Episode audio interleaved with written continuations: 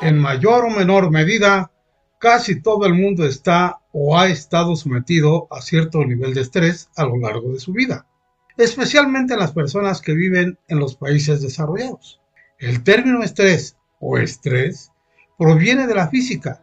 Se dice, por ejemplo, que una viga está sometida a estrés cuando se le obliga a sostener un peso mayor del que puede soportar.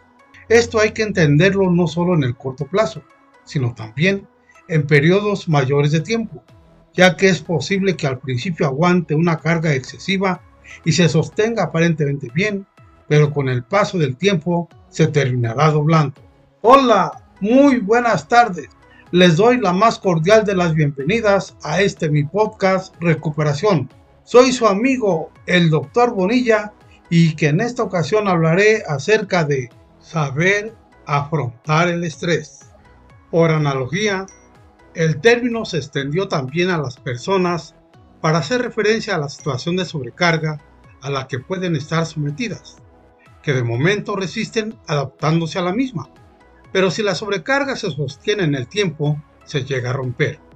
Esta sobrecarga afecta a su aspecto físico, como en el caso de personas politraumatizadas en las que se ven afectadas simultáneamente varios órganos o zonas anatómicas del cuerpo, como consecuencia de ello por ejemplo, dentro de un accidente de tráfico, o bien puede atañer a su vertiente más psíquica y emocional. Esta última acepción es la más extendida desde hace ya muchos años, de tal modo que cuando se habla de estrés, se sobreentiende que se hace referencia al estrés psíquico o emocional. El estrés no tiene por qué ser siempre negativo. Si la carga o si la sobrecarga no es excesiva, la persona es capaz de adaptarse perfectamente a la misma. Algunas situaciones implican un cierto nivel de estrés, que constituyen un mecanismo de activación y alerta necesario para realizar de manera adecuada determinadas actividades, como ocurre por ejemplo cuando una persona se pone al volante de un coche. El problema surge si ese nivel de activación es excesivo o si la situación de sobrecarga se mantiene durante demasiado tiempo haciendo fracasar estos mecanismos de adaptación. Cuando aparece la patología por estrés, lo más característico es que en una primera fase se produzca la situación de sobrecarga que provoca la correspondiente reacción de adaptación, sin que esto suponga un gran esfuerzo o sufrimiento. Sería el equivalente psíquico del sobreesfuerzo que para una persona sana implica el ponerse a correr. Se exige también entonces al organismo un esfuerzo especial, pero este se adapta perfectamente aumentando la frecuencia cardíaca y la frecuencia respiratoria. En una segunda fase, si la situación de sobrecarga se sostiene durante demasiado tiempo, empiezan a verse comprometidos los mecanismos de adaptación, con lo que aparece fatiga y cierta sintomatología. Todavía no se ha producido un fracaso de los mecanismos de adaptación, pero esta situación pone en evidencia que están comenzando a fracasar y que lo harán, a menos que se ponga fin a ese sobreesfuerzo. Sería equiparable al estado de una persona que lleva ya mucho tiempo corriendo, por lo que se encuentra débil, cansada, con dificultades respiratorias, alteraciones del ritmo cardíaco, etc. Si esta sobrecarga se prolonga, se pasa a una tercera fase de franco agotamiento, en la que aparecen síntomas evidentes de fracaso en la adaptación que terminan impidiendo que esa situación se prolongue más. Sería el equivalente al estado de quien intenta continuar corriendo a pesar de estar completamente agotado, con lo que aparecen signos de descoordinación y al final se produce desfallecimiento y desmayo. Los síntomas que aparecen cuando se está fracasando en la adaptación al estrés son muy variados y pueden ser tanto de carácter psíquico como físico, ya que el estrés produce toda una serie de modificaciones neuroendócrinas e inmunológicas que alteran la capacidad homeostásica del organismo, facilitando la aparición de diversas enfermedades.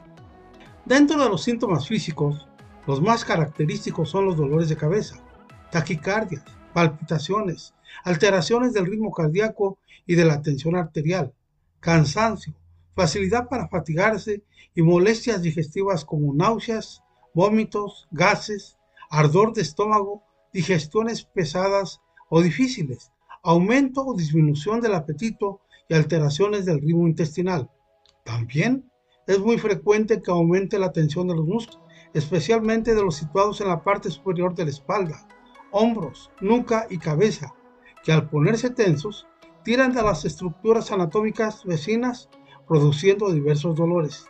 En otros casos, los síntomas afectan el aparato respiratorio provocando dificultades respiratorias o sensación subjetiva de ahogo o falta de aire, aumento exagerado de la sudoración, sequedad de boca y otras mucosas, picores, pitidos o zumbidos de oídos, mareos, vértigos, inestabilidad al caminar, temblores, visión borrosa, acné o caída del cabello.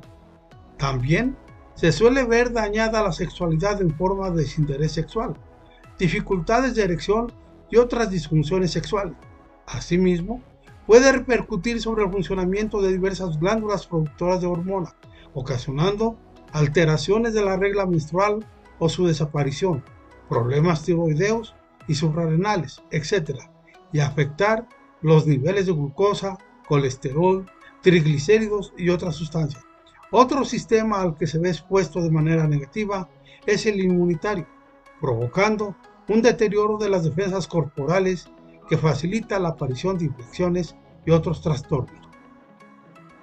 Los síntomas psíquicos son también muy diversos.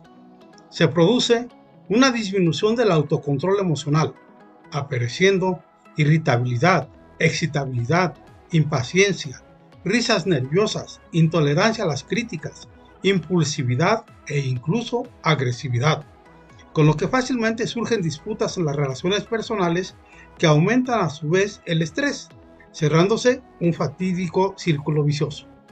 La hostilidad provocada por el estrés es uno de los principales factores que más aumentan el riesgo de padecer un infarto de miocardio. El estrés también ocasiona problemas para conciliar el sueño, que además resulta poco reparador, en parte por las frecuentes pesadillas. Al no haber descansado bien, esas personas se encuentran peor al día siguiente, con lo que aumenta su irritabilidad y disminuye su rendimiento, cerrándose otro círculo vicioso que facilita que todo vaya de mal en peor. Esta situación termina provocando que cada vez sean más frecuentes los sentimientos de frustración, insatisfacción y tristeza que suelen ir acompañados de un descenso de la autoestima. El cansancio físico se acompaña de apatía, desinterés generalizado y tendencia a evitar las relaciones sociales, añadiéndose cierta fatiga intelectual que hace que resulte difícil la concentración, pensar de forma creativa, tomar decisiones y librarse de determinadas preocupaciones. Además, se producen con frecuencia olvidos, errores y despistes que agravan la situación de sobrecarga y la sensación de no poder más. Las situaciones de estrés son muy diversas y tienen orígenes diversos.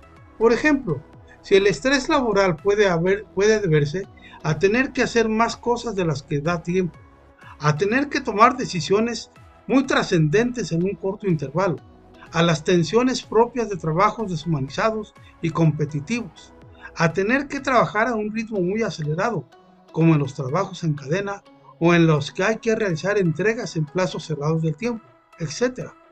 En otros casos, se debe a que las funciones laborales no están bien definidas o a que exceden claramente las competencias personales, a que hay que hacer cosas que van en contra de los criterios personales, a los continuos desplazamientos y viajes, cambios imprevistos de horario, alto riesgo de despido, acoso moral o sexual en el trabajo.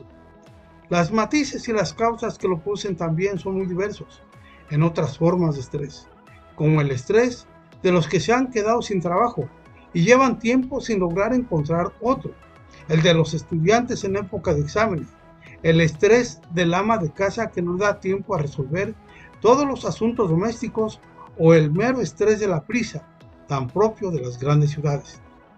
En ese sentido, se habla de un estrés del ocio en personas agobiadas porque no les da tiempo a hacer todo lo que desean en sus ratos libres.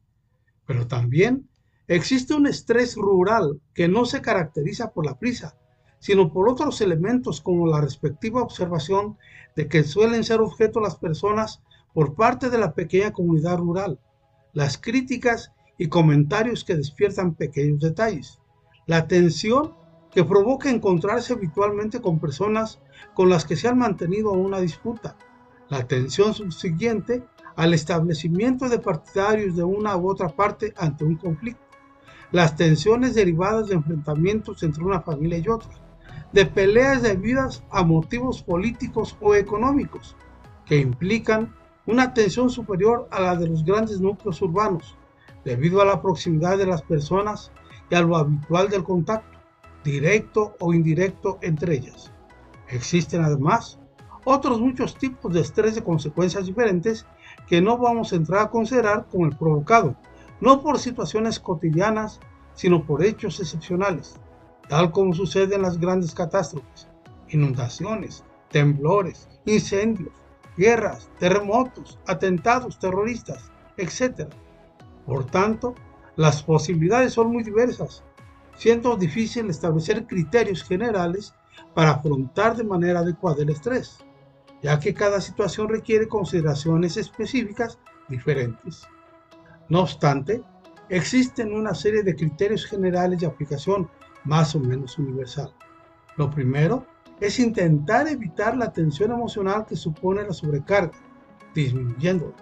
Esto implica hacer menos cosas a costa de delegar lo más posible y de discriminar las que son fundamentales de las accesorias, así como distinguir las que son realmente urgentes de las que pueden posponerse. Otra estrategia fundamental consiste en disminuir la tensión emocional mediante actividades eficientes para ello. En este sentido, el ejercicio físico es de una extraordinaria utilidad, sobre todo si se realiza a diario.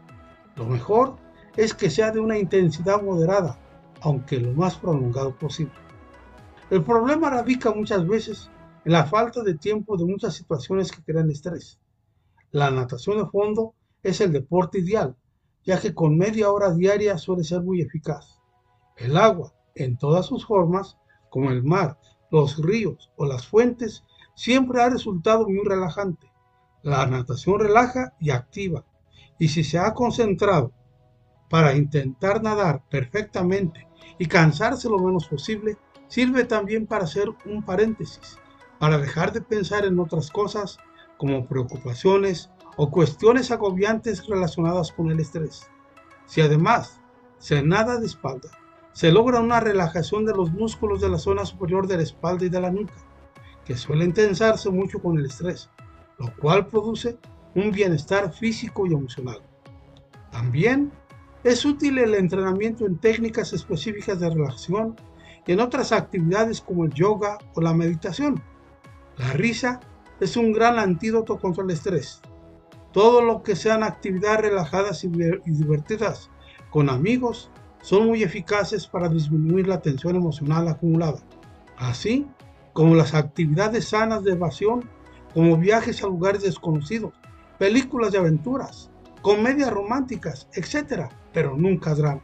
Como ya se ha apuntado, el alcohol y las drogas resultan siempre muy perjudiciales, ya que dificultan estar en buenas condiciones para abordar de forma adecuada la posible situación difícil relacionada con el estrés, debido a que estas sustancias influyen negativamente en los procesos de toma de decisiones, disminuyen la fuerza de la voluntad, la capacidad de introspección y de dirigir el comportamiento mediante argumentos racionales en vez de emocionales. Además, aunque alivien algunos síntomas de estrés en un primer momento, luego se agravan, con lo que al estar peor, se tiende a consumirles en más cantidad, lo que empeora los síntomas, cerrándose otro círculo vicioso que a menudo termina en el establecimiento de una dependencia. El hecho de que no todas las personas tengan la misma vulnerabilidad al estrés se debe también a factores de personalidad y a cómo están acostumbrados a afrontarlo. Depende de cómo enfoquemos el problema, este tendrá un significado y una repercusión mucho mayor o menor. Un buen nivel de autoestima y de confianza en uno mismo, de esperanza y optimismo, ayudan a, a disminuir las repercusiones negativas del estrés, a sobrellevar a sobrellevar mejor la sobrecarga que implica y a superar las dificultades que surjan. Repito lo ya dicho, hay que saber desconectar, controlar las emociones, no anticiparse negativamente al futuro, fomentar los pensamientos positivos y de adaptación a la adversidad, evitar los pensamientos de, desánimo como no puedo, nunca lo conseguiré, e, etc. Y utilizar lo más posible el sentido del humor. Para terminar, cabe destacar la necesidad de controlar el nivel de activación o de alerta. Ante situaciones de estrés, el organismo tiende a activarse para mejorar el rendimiento, pero cuando la activación es excesiva, este, en vez de mejorar, disminuye. Ya lo dice el refrán español, vísteme despacio que tengo prisa. Por tanto, hay que tener cuidado, pues existe un punto de inflexión a partir del cual la relación entre activación y rendimiento se invierte. Para evitar la excesiva activación, hay que librarse de los pensamientos activadores como no llego, no me da tiempo, hacer esto pronto es primordial, si no lo logro será un desastre, etc. También resulta fundamental evitar la, la activación brusca y excesiva al levantarse por las mañanas, siendo necesario desactivarse completamente por las noches para poder conciliar el sueño. Dormir lo suficiente es imprescindible para contrarrestar el estrés, ya que el sistema nervioso se recupera de su sobrecarga. Bien, hasta aquí mis amigos, es todo por el día de hoy. Le invito a que lo comparta. Soy su amigo, el doctor Bonilla. Cuídese, no salga de casa si no es necesario. Y si tiene que salir, por favor, use bien el cubrebocas. Hasta la próxima. Vámonos.